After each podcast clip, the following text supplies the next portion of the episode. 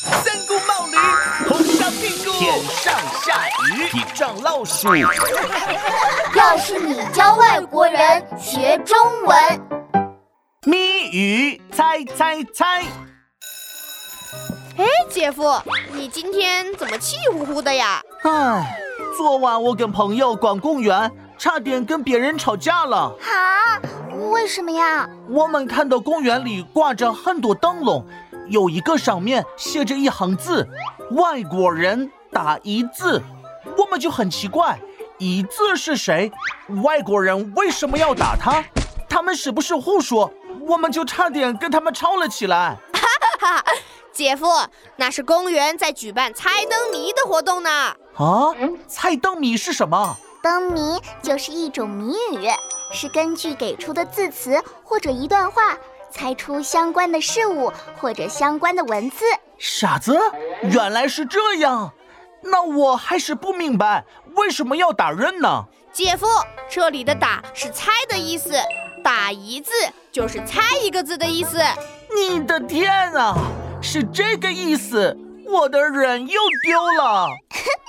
姐夫不丢人。谜语呢，一般是由谜面、谜目和谜底三部分组成。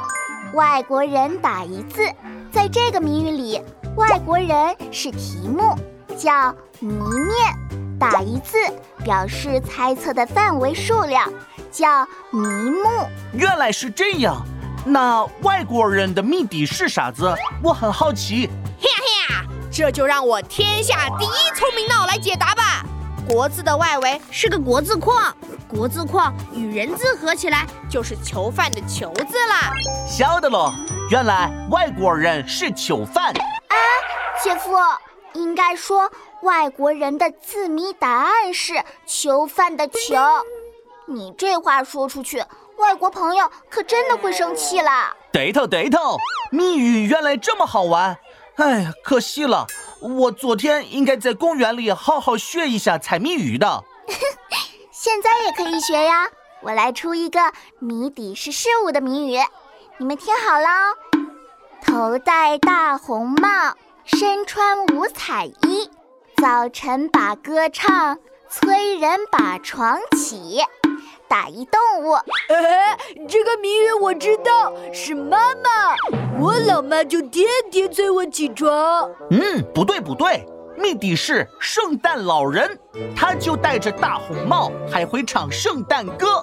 哎，你们都错了，谜底是喔喔叫的大公鸡。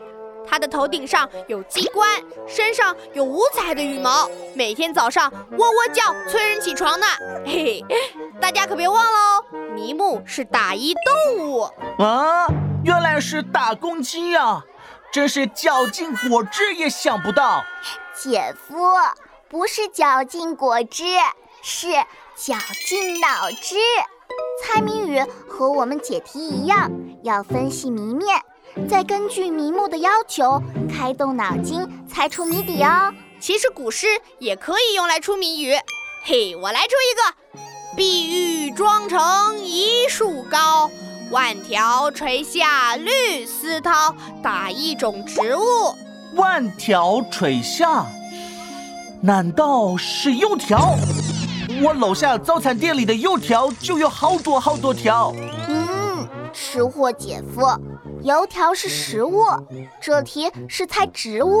哦，我晓得了，我背过这首诗呢。诗名叫《游泳的柳树》，谜底是柳树。姐夫，这柳树成精了吗？还会游泳啊？诗名是《咏柳》。嘿，对头对头，谜语真好玩。那我也出一个谜语：姐姐的丈夫。打一外国人，但是姐夫，这个谜语也太简单了，我用脚趾头也想得到啊。那我再出一个：从前有个人，他家门口有个菜市场，打一字。哈，家门口有个菜市场，那不得吵死了，一天到晚都是闹哄哄的。哈哈，我知道了，是闹闹的闹。外面一个门，里面一个市场的市，就像闹闹这个人，到哪呀都是闹哄哄的。